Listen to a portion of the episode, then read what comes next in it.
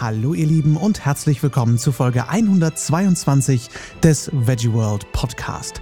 Ich bin Lars und spreche jeden Montag über Veganismus, Umwelt, soziale Gerechtigkeit und darüber, wie wir alle jeden Tag die Welt retten können. Heute spreche ich über Pflanzenmilch. Schön, dass ihr eingeschaltet habt, ihr Lieben. Ich hoffe, ihr hattet eine schöne Woche. Die Weihnachtszeit hat ja jetzt für viele begonnen. In meinem Umfeld bewegen sich gleichzeitig aber auch sehr viele Menschen, die sich dem klassischen Konsumwahn nicht anschließen, was ich persönlich sehr begrüße. Äh, wenn ihr ein paar Tipps für müllfreieres und generell ein bisschen konsumfreieres Weihnachten sucht, dann hört mal in unsere Doppelfolge mit Shia Su rein von Wasteland Rebel. Die äh, hat sehr, sehr gute Tipps dafür. Es lohnt sich sehr. Der Link dazu ist natürlich in den Show Notes. Diese und nächste Woche spreche ich mit meinem Stammgast mittlerweile, Annalena Klapp von ProVeg, über ihr großes Projekt, den Pflanzenmilchreport 2019, wo viel Arbeit und viele Studien eingeflossen sind, um uns endlich mal eine Übersicht zu geben über das beliebteste Veggie-Produkt überhaupt, nämlich natürlich über Pflanzenmilch. Heute sprechen wir über die Geschichte und Herstellung von Pflanzenmilch und stellen euch die ersten Sorten im Detail vor. Nächste Woche spreche ich mit Annalena dann über weitere populäre Sorten und ihre Merkmale. Und wir kommen natürlich auch nicht umhin, auch etwas über die Kuhmilchindustrie zu sprechen. Insgesamt wird das ja also eine Doppelfolge, die Doppelfolge schlechthin, um euch mal über Pflanzenmilch zu informieren und Menschen, die vielleicht ein paar Vorurteile darüber haben, diese Infofolge äh, ans Herz zu legen. Ich wünsche euch ganz viel Spaß beim Interview. Ich sitze hier mit Annalena Klapp, aka Dr. Klapp, ähm, im, im Veggie World Bully, bei der Veggie World in Köln, weil wir einfach irgendwie keinen Raum gekriegt haben. Deswegen äh, sitzen wir im wundervollen strömenden Regen vor Bahngleisen ist schon im ein bisschen Auto. romantisch, oder? Ist schon romantisch. Auch die Temperatur ist total romantisch. Ey, Schnugi, du sitzt im T-Shirt hier. Ja, ich habe Während ich Körperfett. übrigens in der Winterjacke hier sitze. Ja, also es werden keine Mühen gescheut, um euch gutes Podcast-Programm zu liefern, liebe Hörerinnen und Hörer. So, wir reden heute über den Pflanzenmilchreport 2019, ganz, ganz, ganz frisch rausgekommen, im Oktober jetzt. Ja, Hm? richtig. Und ähm, du warst Projektleiterin bei dem Pflanzenmilchreport und darüber sprechen wir heute im Detail. Aber erstmal die Frage, warum sollte es überhaupt einen Pflanzenmilchreport geben? Mhm. Ähm, ja, das war Anfang des Jahres. Ähm, also beziehungsweise vielleicht muss ich erst mal so anfangen. Ähm, ich habe schon lange, lange Zeit vorgeschlagen, Mensch, wie bei ProVeg, wir müssen auch einen Report rausbringen. Also viele NGOs bringen ja zu unterschiedlichsten Themen Reports raus, wo teilweise dann auch sehr kritisch über Themen berichtet wird. Ähm, also zum Beispiel über Palmöl oder die, wie die Böll-Stiftung, den Fleischatlas. Und ich finde solche Werke einfach total großartig. Die Mhm. sind hilfreich sowohl in der Wissenschaft als auch für die gesamte Bewegung. Und naja, ich habe halt gesagt, so, ey, wir bei ProVeg brauchen das auch. Und äh, lasst uns das doch über Alternativen machen, also über diese ganzen Alter alternativen ähm, Veggie-Sachen. Weil da kommt jetzt immer mehr, da gibt es immer mehr Studien zu. Gleichzeitig wird es auch sehr dis ähm, kontrovers diskutiert. Ähm, dabei äh, sind, sind da so viele Mythen eigentlich auch drumherum. Voll. Und genau, dann war die Frage, mit welcher Veggie-Alternative fangen wir denn an? Und ähm, tatsächlich ist es so, ich habe dann auch so ein bisschen recherchiert, was macht Sinn, äh, was macht Sinn.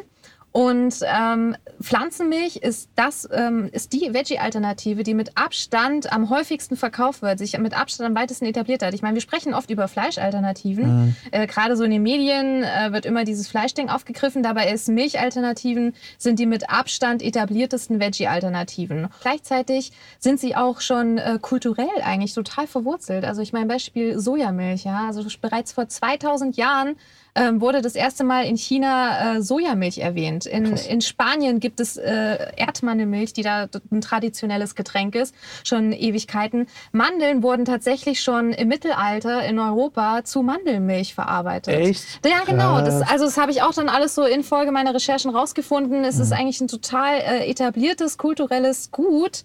Ähm, es ist überhaupt nicht so fancy neu, wie Mhm. es vielleicht gerne dargestellt wird. Naja, jedenfalls haben wir uns dann wirklich dazu entschieden, okay, wir starten mit Pflanzenmilch. Ähm, das äh, deutet schon darauf hin, das wird nicht äh, der letzte Report sein. Mhm. Äh, das nächste wird, äh, na, ich will da nicht zu viel verraten. Auf jeden Fall wird es die nächste Das Alternative nächste auch wird geben. kommen. Das nächste wird kommen, genau. Aber jetzt haben wir erstmal mit Pflanzenmilch begonnen. Mega gut. Ja, das ist echt so das Ding. ne? Wir reden die ganze Zeit über Fleischalternativen und ich glaube, das ist auch einfach das emotionalste Thema. Aber wenn ich mal so zurückdenke, wenn ich irgendwo bei Menschen mal vegane Produkte und Tierprodukte gesehen habe auf dem Einkaufsband, ist meistens halt irgendwie ein Sojajoghurt oder sowas dabei, ne? oder eine Sojamilch oder was auch immer. Das ist schon sehr, sehr viel verbreiteter, als wir das denken. Und ähm, du, ihr fangt ja wirklich am Anfang an und ihr geht durch das ganze Thema durch und ihr definiert ja auch wirklich, was ist eigentlich Pflanzenmilch? Also vielleicht magst du einfach mal ganz klar sagen, was ist überhaupt Pflanzenmilch? Ja, äh, also Pflanzenmilch, äh, dabei handelt es sich eben in der Regel um ein Extrakt, das aus Hülsenfrüchten, aus Nüssen, aus Getreide oder Samen äh, hergestellt wird, verdünnt wird äh, mit Wasser. So, das ist eigentlich erstmal so alles. Eigentlich total unspektakulär, sage ich mal. Und ähm, charakteristisch ist es so, dass alle Pflanzenmilchsorten äh, der Tiermilch in Textur und Aussehen und Verwendung ähnlich sind, aber jede Pflanzenmilchsorte eben ihr eigenes Nährstoffprofil hat und auch ihren ganz eigenen ähm, Geschmack. Ja, das so quasi so zur Definition. Das heißt vor allem die Texturen, die Anwendung machen es zu Milch und nicht zu einem Saft zum Beispiel. Ja, genau, richtig. Und äh, da kommen wir auch schon fast äh, zu diesem Thema mit den Begrifflichkeiten. Ja, da möchte ich gleich auf jeden okay. Fall noch zu kommen. Gut, dann, aber gut, dann erst ich möchte am Anfang anfangen. Okay. Ähm, wie wird denn Pflanzenmilch hergestellt? Also du meinst, es wird einfach mit Wasser verdünnt, aber letztendlich, wenn ich auf die Zutatenliste gucke, je nach Marke, ist da ja schon noch was anderes drin und äh, ich meine, wir haben auch selber schon mal Pflanzenmilch gemacht, das sieht dann teilweise auch anders aus, als was man so kauft. Wie wird die hergestellt, so ja. im, im, großen Rahmen? Mhm, also ähm, im Prinzip ähnelt äh, die industrielle Produktion der, wenn, wenn du es selbst machst, auch schon. Also man hat erstmal den Rohstoff, also beispielsweise den Hafer, das Getreide, die Hülsenfrucht. Ähm, und dann gibt es so zwei etablierte Verfahren. Das eine ist, äh, man weicht die Rohstoffe erstmal ein und macht dann eine Nassmalung. Und das andere ist, man malt es trocken, den Rohstoff, und vermengt es dann mit Wasser. Mhm. Und dann, wie man es auch zu Hause machen würde, werden die Feststoffe ähm, herausfiltriert. Und ähm, der nächste Schritt ist dann der Unterschied zur eigenen Produktion, weil du wärst dann fertig quasi. Ähm, in der industriellen Produktion ist es so, dass dann eben noch teilweise Öle, Zucker, Aromen oder auch ähm, Vitamine hinzugefügt werden. Dann erfolgt äh, genau wie bei Kuhmilch auch die Homogenisierung. Das mhm. ist quasi unter hohem Druck werden da die Fettkügelchen zerkleinert, sodass eine homogene Masse entsteht. Und dann folgt noch die Hitzebehandlung, um das Ganze haltbarer zu machen. Und dann wird es verpackt. Also mhm. eigentlich relativ unspektakulär und auch sehr ähnlich zur Kuhmilch. Okay, weil ich ja auch schon häufiger mal so den Kritikpunkt gehört habe, ah, Pflanzenmilch ist so unnatürlich. Ja, ähm, absolut. Und so chemische, künstliche Sache. Genau, also Sarah Wiener wird ja vielleicht manchen ein Begriff sein. Äh, die Köchin, die hat, ähm, ich glaube 2015 oder so, mal sehr medienwirksam gesagt, dass Sojamilch so künstlich sei wie Cola. Oh, stimmt. Ne? Kannst dich ja, noch erinnern? Ja, ja, und das, das war tatsächlich genau. auch für mich so ein Ding, dass ich dachte, so, boah, irgendwann muss ich mal was richtig Gutes zum Thema Pflanzenmilch ausarbeiten. Mhm. Weil Pflanzenmilch ist so ein großartiges Lebensmittel, dass ähm, zum Beispiel auch so ein Beyond Burger aus gesundheitlicher Perspektive auch kritisiert werden kann. Ey, gar keine Frage. Ne? Mhm. Es ist, äh, ich glaube, das muss man tatsächlich mehr aus so einer Umweltperspektive und als Genussmittel sehen. Voll. Ne? Aber Pflanzenmilch ist halt wirklich ein gesundes Lebensmittel. Also mhm. das kann Teil einer gesunden, ausgewogenen Ernährung sein. Und dieses ganze Bashing ist halt völlig ungerechtfertigt. Mhm. Ja, das finde ich auch krass, weil gerade wenn, wenn man sich so, ich sag mal, etwas puristischere Produkte anschaut, wo ja wirklich dann irgendwie Wasser, Getreide, Salz drin ist oder so, denkst du auch, okay, sie haben es einfach homogenisiert und erhitzt. Das ist das, was sie, was eine große Firma besser kann, als wir das vielleicht zu Hause können oder so. Aber es ist halt echt nicht viel drin. Das nee, finde ich wirklich eben. fantastisch. Ja, und gerade die Anreicherung ist auch, also das ist aber auch, glaube ich, so ein Ding in Deutschland. Also mhm. ähm, in Deutschland wird es teilweise sehr kritisch gesehen, wenn Produkte angereichert werden. Also das Aha. heißt mit Calcium oder Vitamin B12 angereichert werden. Ja. In vielen anderen Ländern, insbesondere auch in der USA, ist das total gang und gäbe. Total. Und ähm, das ist auch wirklich unkritisch. Also ich meine, ich bin Ernährungswissenschaftlerin. So, äh, eigentlich ist es sogar gut, dass es mit Calcium angereichert wird, weil dann kann es eine adäquate Alternative zu Kuhmilch sein. Und äh, da ist nichts Schlimmes bei.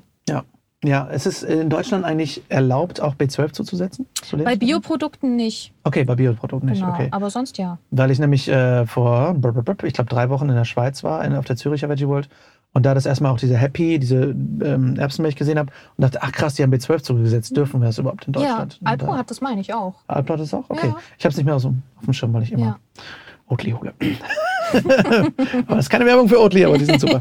ähm, Oatly hat meiner Meinung nach die besten Packungstexte der Welt. Oatly hat auch das beste Marketing. Sorry, das sage ich oh. jetzt einfach aus persönlicher ja, ja. Perspektive. Ich Voll. darf ja auch kein, keine ja. Promo machen, aber Oatly hat so ein geiles Marketing. Ich liebe es. Die Plakate, die in Berlin jetzt mhm. letztens hingen, oh, die sind einfach so cool. Vor allem die, auch die Geschichte, wenn man die sich anschaut. Die haben es halt wirklich geschafft von so einem, ja, sage ich mal, eingestaubten Reformhausprodukt, das wirklich auf Allergiker abgezielt hat. Ach echt? Ja, ja, die sind so ein richtig altes Traditionsunternehmen. Ach krass. Hm, ich hatte mir mal einen Vortrag von denen angehört und ähm, da haben die das auch so ein bisschen mhm. erzählt, dass sie eigentlich also so eine kleine Allergikerfirma angefangen mhm. haben und dann irgendwann den Switch geschafft haben zu so einem richtig hippen Ding und Geil. jetzt ist das so die Barista-Marke schlechthin. Voll. Und ja. Und die, also ja, ich meine, wer so viel Humor sich traut, ja, in eine Werbung reinzubringen. Ich liebe es. Und die haben einen Nachhaltigkeitsbericht ver äh, veröffentlicht. Der ist auch so geil. Also auch von den Grafiken her. Und ach ja, ich, ich mag das einfach. Wir müssen den mal rausfinden und, und irgendwie mit in die Show Notes packen, den Nachhaltigkeitsbericht. Ja. Das wäre ganz gut. Ähm, du hast eben in deinem Vortrag auch Laktoseintoleranz angesprochen, mhm. was ja ein Riesenthema an sich auch ist.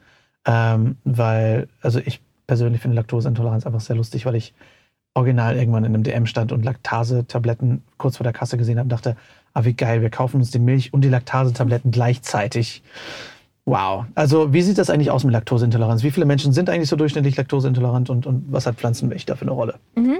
Ähm, genau, das, ich finde das eben auch ein sehr, sehr spannendes Thema, ähm, weil das irgendwie, also wir haben da, glaube ich, eine sehr europäische Perspektive drauf. Mhm. Äh, in Europa ist, der, ist die, der prozentuale Anteil laktoseintolerante Menschen ein bisschen niedriger als der weltweite Durchschnitt, aber der weltweite Durchschnitt liegt tatsächlich bei 75 Prozent. Also 75 Prozent der erwachsenen Weltbevölkerung sind laktoseintolerant intolerant. Mhm. Heißt im Umkehrschluss, lediglich 25 Prozent vertragen über Kuhmilch im Erwachsenenalter. Mhm. Und es sind nicht viele dafür, dass irgendwie in sämtlichen nationalen Ernährungsrichtlinien Kuhmilch drin steht äh, das täglich konsumiert werden soll. Das ist eigentlich paradox und genau da kommt Pflanzenmilch ins Spiel, mhm. weil Kuhmilch mittlerweile eigentlich so Teil unseres Alltags ist. Sie ist ähm, so präsent, sei es für einen Kaffee, sei es fürs Müsli, sei es in so unzähligen Produkten ist Kuhmilch drin. Und ähm, eigentlich vertragen so viele Menschen das gar nicht. Und es mhm. wäre für die ein, eine unglaubliche Erleichterung, wenn wir mehr Pflanzenmilch hätten, also auch die Verfügbarkeit einfach mehr da wäre. Und das ist natürlich auch ein Grund, warum immer mehr äh, zur Pflanzenmilch greifen. Ja, ist ja letztendlich dadurch auch irgendwo ein Aspekt sozialer Gerechtigkeit, ne? weil das ja auch letztendlich äh, gerade in, in Ländern mit noch höherem Anteil an nicht kaukasischer Bevölkerung einfach, wo du denkst, ey, das steht auf eurer Lebensmittelpyramide und einfach irgendwie, ich glaube, bei Asiaten ist das ja zum Beispiel mhm. auch extrem hoch, der Anteil, ja. wo du denkst, wie kann es sein, dass zum Beispiel gerade in Deutschland, es gibt ja die, die Doku, das System Milch, wo sehr viel auch über den Markt von Milch gesprochen wird, wie viel wir eigentlich nach Asien exportieren an Milch mittlerweile. Und ich denke, ey Leute, die vertragen das fast alle ja. gar nicht. Das ist so paradox, ist absolut. Also der, in Europa wird ja sowieso Milch äh, völlig überproduziert. Da hatten mm. wir ja auch schon mal in einem anderen Podcast drüber gesprochen. Das wird äh, auch zu großen Teilen nach Asien exportiert, mm. wo mhm. die Menschen das gar nicht vertragen. Also da ist die Rate teilweise bei bis zu 90 Prozent. Und ähm, ja, das ist, weil diese westliche Ernährungskultur da immer hipper wird. Mm. Und die wollen das jetzt alles. Und genau da wäre eigentlich Pflanzenmilch auch wieder so die Lösung, weil dann könnten sie diese, diesen Stil oder diese Sachen, die sie jetzt irgendwie toll finden und für sich entdecken, genauso genauso nutzen, nur eben mit Pflanzenmilch. Stattdessen wird Kuhmilch immer populärer gemacht, muss man ja tatsächlich sagen, und denen ja. erzählt, wie gut es ist. Dabei ist es halt, die vertragen es nicht. Und es ist so, ja, ja das ist krass. verrückt. Was sind denn noch weitere Vorteile von, von Pflanzenmilch gegenüber äh, mhm. tierischer Milch? Also wenn man es auch noch mal direkt so die Kritikpunkte an der Kuhmilch sieht, ähm, wir haben einmal noch die Kuhmilchallergie. Das ist eine der häufigsten Allergien bei Säuglingen und Kleinkindern. Echt? Oh, ähm, genau, ja, das wissen tatsächlich auch viele nicht. Ähm, und äh, da kommt es eben bei Kindern, wenn die, wenn die Tiermilch konsumieren, zu äh, Überempfindlichkeitsreaktionen. Das können Bauchschmerzen sein, das können Durchfallerkrankungen sein, das kann aber auch irgendwie ein Juckreiz oder eine rot, äh, errötete Haut sein und so weiter. Ähm, das ist ein Grund. Und was viele Verbraucherinnen und Verbraucher auch sagen mittlerweile, ähm, diese ganzen äh, Thema Antibiotika-Rückstände. Also Kühe bekommen bekommen ja äh, extrem viel Antibiotika verabreicht gegen Mastitis, gegen Parasiten, gegen andere Erkrankungen. Und dann kann man wiederum Rückstände in den Kuhmilchprodukten äh, finden. Mhm. Und das lehnen eben auch immer mehr ab und greifen dann zur Pflanzenmilch und ähm, natürlich auch das Thema Pestizide und so weiter kann man da tatsächlich auch äh, Rückstände finden. Und ähm, ja, der Vorteil von Pflanzenmilch ist einfach, also da, wie gesagt, hat jede Sorte auch ihr ganz eigenes individuelles Nährstoffprofil. Der große Vorteil ist einfach, ähm, insbesondere in den Industrienationen konsumieren die Menschen einfach viel zu viele tierische Produkte und vor allem auch viel zu viele tierische Proteine. Also das findet man in sämtlichen Ernährungsempfehlungen, wird gesagt, ey, die Leute müssen weniger tierische Produkte essen. Und genau hier kommt Pflanzenmilch wieder ins Spiel. Also äh, sie ist, wie ich eben schon erwähnt habe, eigentlich mittlerweile so Teil unseres Alltags und durch Pflanzenmilch können wir mehr ähm, Diversität auf unseren Speiseplan bringen. Und da liegt eben der ganz zentrale Vorteil. Mhm. Magst du einmal die einzelnen Pflanzenmilchsorten vorstellen, was so die einzelnen Vorteile sind mhm. und so? Das Genau, ähm, ja, ich würde einfach mal mit Sojamilch starten. Mhm. Es ist äh, immer noch nach wie vor die beliebteste Pflanzenmilchalternative. Ähm, sie hat einmal den Vorteil, dass sie die einzige Milchalternative ist, die den äh, mit 3 Gramm pro 100 Milliliter die gleiche Proteingehalt hat wie Kuhmilch. Mhm. Ähm, da viele Hersteller die eben auch noch anreichern mit Kalzium, mit Vitamin D und so weiter, wird sie eben auch als adäquate Alternative zu Kuhmilch empfohlen. Also in Deutschland tatsächlich nicht. Die DGE sträubt sich da noch ein bisschen vor. Mhm. Äh, aber in Amerika und auch in Australien wird sie als als gleichwertig zu Kuhmilch empfohlen in den Ernährungsrichtlinien, mhm. ähm, was ich auch immer sehr spannend finde. Total. Also das ist da, wie gesagt, auch hier, also wenn man das hier sagen würde, dann würde man sofort als, weiß ich nicht, äh, Lobbyisten und ja, Voll. ihr Veganer, ihr seid alle so fanatisch und das, was man sich da alles anhören könnte. Und dann sagt man so, ey, also das sind nationale, also es sind Regierungen und Ministerien in anderen Ländern, die das so empfehlen. Ja. Naja. Und das in den USA, wo eine gigantische Tierlobby ist. Ne? Ja, ja, ja. Naja, genau. Ähm, bei Sojamilch haben wir dann noch dieses Thema mit äh, sekundären Pflanzenstoffen, die Isoflavone. Die sind sehr gesundheitsförderlich, obwohl sie leider äh, so ein bisschen in Verruf geraten sind. Ähm, das hatte ich ja äh, vorhin auch schon mal in meinem Vortrag äh, hier auf der Veggie World äh, kurz erklärt. Sojalebensmittel äh, selbst, ähm, wenn man, wenn sie eben Teil einer ausgewogenen gesunden Ernährung sind, ähm, können sie, also das haben eben zahlreiche Studien auch gezeigt, äh, durchaus das Risiko für bestimmte Krebserkrankungen senken, das Risiko für Herz-Kreislauf-Erkrankungen, Osteoporose und so weiter. Ähm, und dieses Ding, äh, warum Isoflavone in Verruf geraten sind, sage ich mal, ist, weil sie äh, dem menschlichen Östrogen äh, ähneln in der Struktur. Und es gab mal vor Jahren zwei Fallstudien, ähm, bei, dem ein, bei denen zwei Männer tatsächlich, der Fall von zwei Männern diskutiert wurde. Und diese Männer hatten einen extrem hohen Sojakonsum innerhalb einer unausgewogenen Ernährung. Ernährung. Und bei denen war es dann so, dass sich der Östrogenspiegel erhöht hat oder erhöht war. Und darauf allein fußt quasi diese Aussage, dass Soja angeblich eine feminisierende Wirkung auf Männer hat. Nochmal zur Klarstellung, da wurden zwei Studien gemacht, wo jeweils ein Mann genau, getestet genau. wurde. Genau, das sind sogenannte Fallstudien. Also manchmal gibt es einfach in Kliniken so ganz besondere Einzelfälle mhm. und da äh, die beschreibt man dann und macht eine Publikation daraus. Also es ist jetzt keine klassische Studie mhm. in dem Sinne, sondern es ist einfach eine Publikation, was durchaus auch sinnvoll ist, solche Einzelfälle auch mal zu diskutieren und darzustellen, weil sie gibt es ja nun mal. Ähm, aber das ist halt nichts Repräsentatives. Mhm. Man sollte daraus äh, nicht irgendwelche allgemeinen, allgemeinen Aussagen ableiten. Äh, das wurde aber leider gemacht. Also die für die Kritiker und Kritikerinnen war das natürlich ein gefundenes Fressen. Die stützten, stürzten sich da drauf und seitdem hat das auch leider so, äh, ja, also ist es als Mythos in den Köpfen hängen geblieben. Ähm, gleichzeitig gibt es ähm, sehr breit angelegte Studien, beispielsweise die Adventist Health Study, an der 12.000 Männer teilgenommen haben. Und ähm, die sind zu dem Ergebnis gekommen, dass beispielsweise ähm, der regelmäßige Konsum von Sojamilch, also auch innerhalb einer ausgewogenen Ernährung, das Prostatakrebsrisiko senken kann. Also es hat wirklich viele gesundheitliche Vorteile. Aber ja, es ist halt leider Krass. immer ein bisschen schade. Ähm, wenn man Kritik sucht, wird man sie auch finden. Ähm, ist dann immer so die Frage, wie repräsentativ das Ganze ist. Mhm. Ja, dann äh, haben wir noch Mandelmilch. Mandelmilch hat sich ja so in den letzten Jahren zu einer der beliebtesten Pflanzenmilchsorten entwickelt, also sowohl in Europa als auch in den USA. Ähm, Mandeln selbst sind wirklich unglaublich gesund. Also neben Ballaststoffen haben sie irgendwie auch Kalzium, Magnesium, äh, ungesättigte Fettsäuren und äh, Vitamin E, all diese ganzen tollen Dinge. Ähm, und sie haben auch einen relativ hohen Proteingehalt, also 20 Prozent Proteine. Wenn sie dann aber allerdings zu Mandelmilch verarbeitet werden, das muss man einfach ganz klar sagen, ähm, die ist dann nährstoffärmer. Also wie ich eben schon den Herstellungsprozess beschrieben habe, das Ganze wird ja mit Wasser verdünnt, dann wird die Masse ja auch nochmal filtriert und mit diesem äh, sogenannten Mandeltrester wird eben auch sowohl die Nährstoffe als auch der Proteingehalt quasi rausgefiltert. Das macht die Mandelmilch gleichzeitig auch relativ kalorienarm. Das ist besonders interessant für Menschen, die eben so ein bisschen weniger Kalorien aufnehmen möchten. Das macht sie aber auch ein bisschen nährstoffärmer. Mhm. Also ähm, es gibt jetzt natürlich auch Hersteller, die die dann wieder anreichern und so weiter. Ähm, aber genau, prinzipiell ist sie dann einfach ein bisschen nährstoffärmer. Und äh, man kann sie eben vor allem aus geschmacklichen Gründen einfach als eine gute Alternative wählen.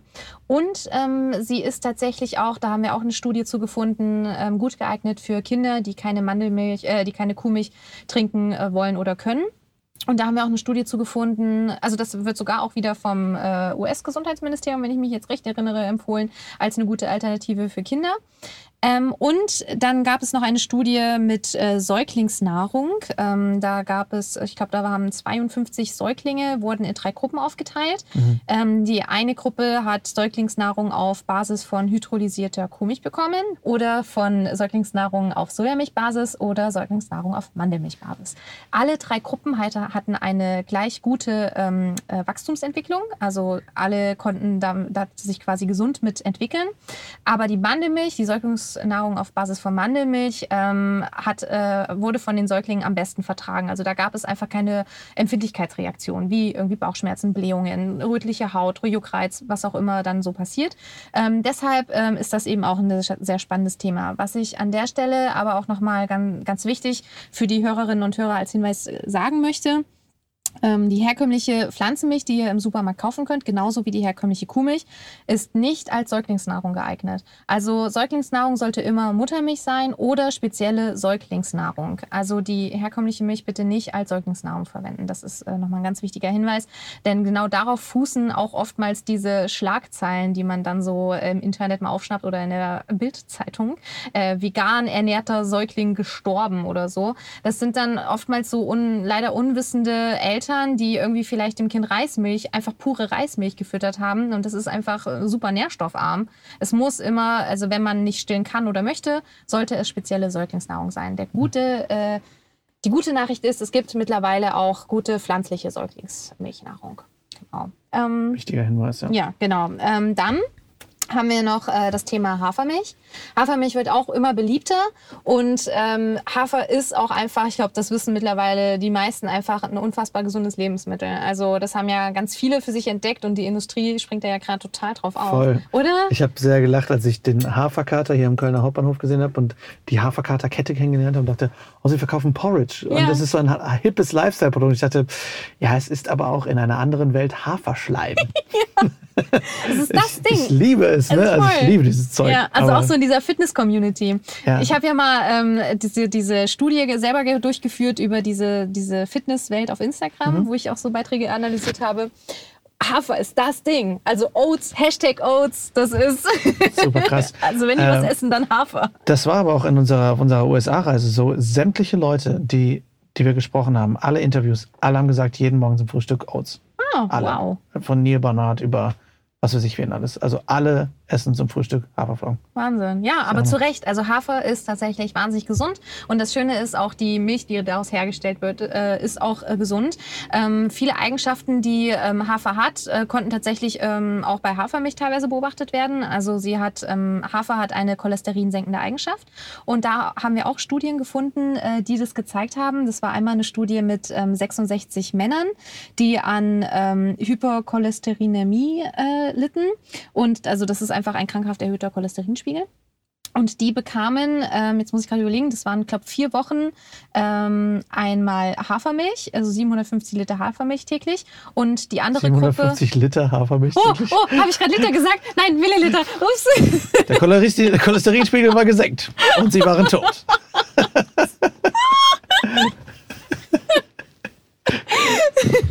so viel zu diesem unausgewogenen Ernährung und bla. Nee, es sind natürlich 750 Milliliter. Gut, dass mir das eben auf der Bühne nicht passiert ist. Hoffe ich jedenfalls. Nein, nein, das ist nicht. Okay, also genau, und die, dann gab es noch eine Kontrollgruppe ähm, mit einem Kontrollgetränk, das war Reismilch, auch 750 Milliliter. Okay, okay. Und ähm, genau, das haben die vier Wochen konsumiert und dann, nee, oder fünf Wochen waren es eigentlich gut. Also macht jetzt auch nicht den großen Unterschied. Dann gab es eine fünfwöchige Pause. Und dann haben die Gruppen nochmal gewechselt, auch nochmal fünf Wochen jeweils konsumiert. Und es hat sich gezeigt, dass der äh, Cholesterinspiegel eben gesenkt werden konnte und auch dieses LDL-Cholesterin, dieses sogenannte schlechte Cholesterin, konnte eben auch gesenkt werden. Und da gab es noch eine weitere Studie, ähm, bei der äh, fettarme Kuhmilch mit Hafermilch ausgetauscht wurde. Und auch da konnte der Cholesterinspiegel der Menschen gesenkt werden. Genau, also. Krass. Ja, das ist schon ganz interessant. Ich finde es so spannend. Das hat, glaube ich, Dr. Greger gesagt, dass irgendwie 60 Studien nötig waren, um die Welt davon zu überzeugen, dass Rauchen ungesund ist. Und wir haben hunderte bis mehr Studien, wie gesund Lebensmittel auf pflanzlicher Basis sind. Mhm. Und es ist noch nicht so weit. Das ist irgendwie echt abgefahren. Ja, so und so. Also ne, es, teilweise die einen öffnen sich schon sehr. Also mhm. ich glaube, gerade in den USA und Australien und mhm. Kanada, glaube ich, öffnet man sich da schon. Oder auch in Großbritannien. Ähm, hat man sich dem Thema auch schon deutlich mehr geöffnet. In anderen Ländern wiederum ist es eher, ja, hm. ja, in der Tat. Aber krass, okay. Äh, ich muss sagen, Hafermilch ist noch mein Favorite. ja, voll. Ich liebe auch Hafermilch. Ähm, der Cholesterinspiegel wird also selbst, obwohl die quasi die Nährstoffe rausgefiltert sind, ähnlich wie bei Mandelmilch, ja der Trester mhm. abgeschöpft wird, ist trotzdem genug an Nährstoffen in der Hafermilch drin. Ja, scheinbar dieses, ähm, ja, das, was irgendwie diese ähm, positiven Eigenschaften auf den Körper hat, bleibt mhm. anscheinend noch erhalten. Also sicherlich könnte man noch bessere Effekte ähm, mhm. erzielen, wenn man dann wirklich Hafer isst. Mhm. Aber ähm, einfach im, als Milchalternative äh, kann es den Speiseplan wahnsinnig positiv ergänzen. Und dann haben wir noch Reismilch, nee, Kokosmilch. Ja, genau, die zwei haben wir noch. Ähm, genau, einmal äh, noch Kokosmilch, einfach so eine der zentralen Bestandteile der asiatischen Küche.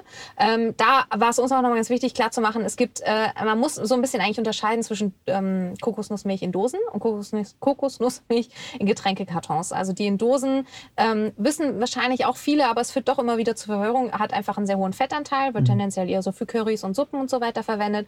Und die Kokosmilch in Getränkekartons, ähm, das ist tendenziell eher die als Kokosnussdrink, ähm, die als Milchalternative verwendet wird. Es gibt natürlich auch wieder Kokosnussmilch in Kartons, ähm, die auch einen höheren Fettanteil mhm. haben, aber ich glaube. Das eine ist mehr Milch, das andere ist mehr Sahne quasi. Ja, genau. Ich, mhm. Es macht einfach, glaube ich, Sinn, das so ein bisschen zu erklären, mhm. weil es doch immer mal wieder zu Verwirrung führt. Ähm, genau, und da äh, haben wir auch äh, Studien zugefunden, die einfach zeigen, dass ähm, Kokosnussmilch ähm, sich wohl positiv auf das Immunsystem auswirken kann, ähm, auch hier einen positiven Einfluss auf den Cholesterinspiegel haben kann. Gleichzeitig, also das führt man auf die in Kokosöl enthaltene Laurinsäure zurück. Mhm. Gleichzeitig gibt es aber auch äh, Studien, die zeigen, dass äh, Kokosöl ähm, den LDL-Cholesterinspiegel erhöhen kann, also sich eher negativ auswirkt. Man ist sich nicht so ganz einig. Also okay. da gab es ja auch diese Kontroverse, glaube ich, letztes Jahr oder so, wo Kokosöl auch noch mal so ziemlich ähm, kritisch beleuchtet wurde. Ähm, genau, es ist so ein bisschen, letztlich muss man einfach sagen, die Menge macht das Gift. Es kann äh, durchaus Teil einer gesunden Ernährung sein. Es sollte nicht das einzige Fett sein. Es sollte auch nicht die einzige Milchalternative sein, mhm. die man verwendet. Ganz einfach deshalb, weil Kokosnussmilch ist sehr reich an gesättigten Fettsäuren und man sollte tendenziell eher mehr ungesättigte Fettsäuren ja. essen. Und deshalb sollte Kokosnussmilch auch nicht die einzige Milchalternative sein, die man verwendet. Ja, und das war auch mein Wissensstand, dass es einfach relativ viel mit den gesättigten Fettsäuren ist und deswegen, ja, ja schwierig. Ich finde übrigens, ähm, wir sollten jetzt unbedingt auf drei gleichzeitig dreimal hintereinander ganz schnell Kokosnussmilch sagen. Okay, ja, dann müsst ihr, ihr müsst so mitmachen. ihr müsst da draußen mitmachen und das auch versuchen. Ja, okay. Eins, zwei, drei. Kokosnussmilch, Kokosnussmilch, Kokosnussmilch. yes. Okay, wir haben es hingekriegt. Widmen wir uns einer einfacher auszusprechenden Milch. Reismilch. Perfekt. Geil, das kann man das gut sagen. Einfach. Und wenn ihr das jetzt auch mit uns hingekriegt habt, dreimal ganz schnell hintereinander Kokosnussmilch zu sagen, dann bekommt ihr alle drei Sternchen ins Hausaufgabenheft. Was es mit Reismilch und der Kuhmilchindustrie auf sich hat, das erfahrt ihr nächste Woche. Bis dahin könnt ihr euch aber natürlich auch den Report herunterladen. Der Link ist in den Show Notes. Es lohnt sich wirklich sehr, auch als Nachschlagewerk. Und der Report ist natürlich völlig kostenfrei, aber dafür wertvoll. Ich hoffe, die Folge hat euch gefallen. Schreibt mir wie immer sehr gern eure Fragen, Themenwünsche und Gedanken an lars at veggieworld.de oder direkt bei Instagram at larswaterofficial, wo ihr mir gerne folgen dürft, ebenso wie auch Official Veggieworld. Gebt uns gerne bei iTunes oder ich glaube mittlerweile geht es sogar bei Spotify eine Review, eine Rezension und äh, gerne natürlich eine ehrliche Rezension. Wenn sie positiv ausfällt, umso besser, denn je mehr schöne Rezensionen wir haben, desto mehr Menschen können wir auch erreichen durch all diese wundervollen Algorithmen, die da funktionieren und äh, dadurch werden wir mehr gefeatured und können dadurch mehr Menschen erreichen. Wir hören uns nächsten Montag wieder. Da geht es weiter mit Annalena und dem Pflanzenmilchreport.